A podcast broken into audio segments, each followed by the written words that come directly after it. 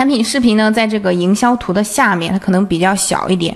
那这个产品视频我们要不要做呢？建议大家是要把它也加上，因为产品视频它相比图片和文字而言，肯定会更加的丰富立体。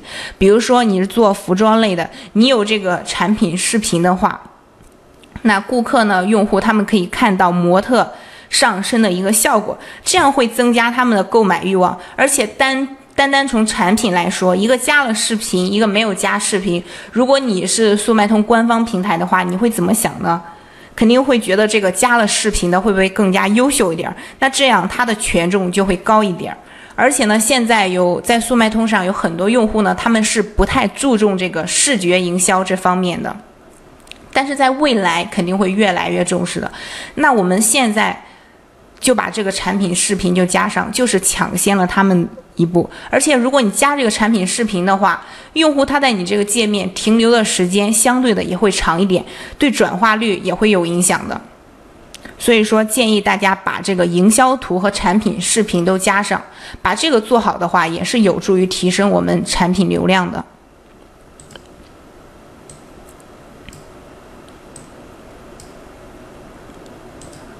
好，我们来接着看一下。哦，刚刚有同学说标题堆砌是指单词三个以上还是两个以上？把这个同学的问题拿过来。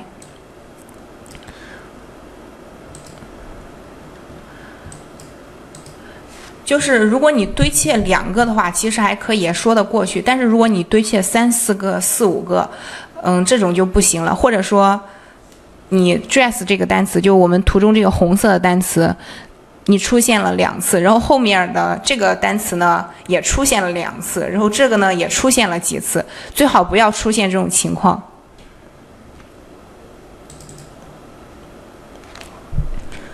好，这个 LZC 同学对这个标题堆砌还有疑问吗？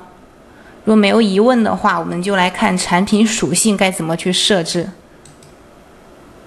我就是复制别人的堆了很多，该怎么办？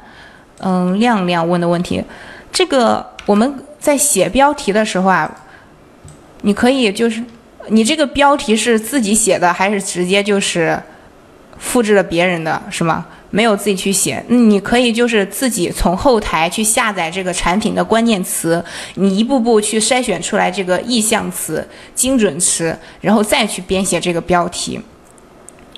啊，我们也有这个标题，教大家如何去写这个标题的课。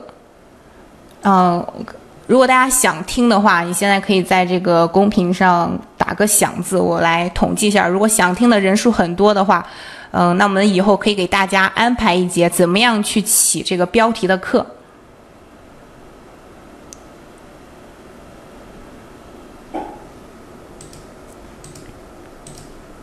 好，看到想的同学还是比较多的。那我们之后呢，给大家安排一样这这样的一节课，教大家怎么样去从这个众多的关键词中一步步筛选出来我们所需要这种意向词，去拟我们的标题。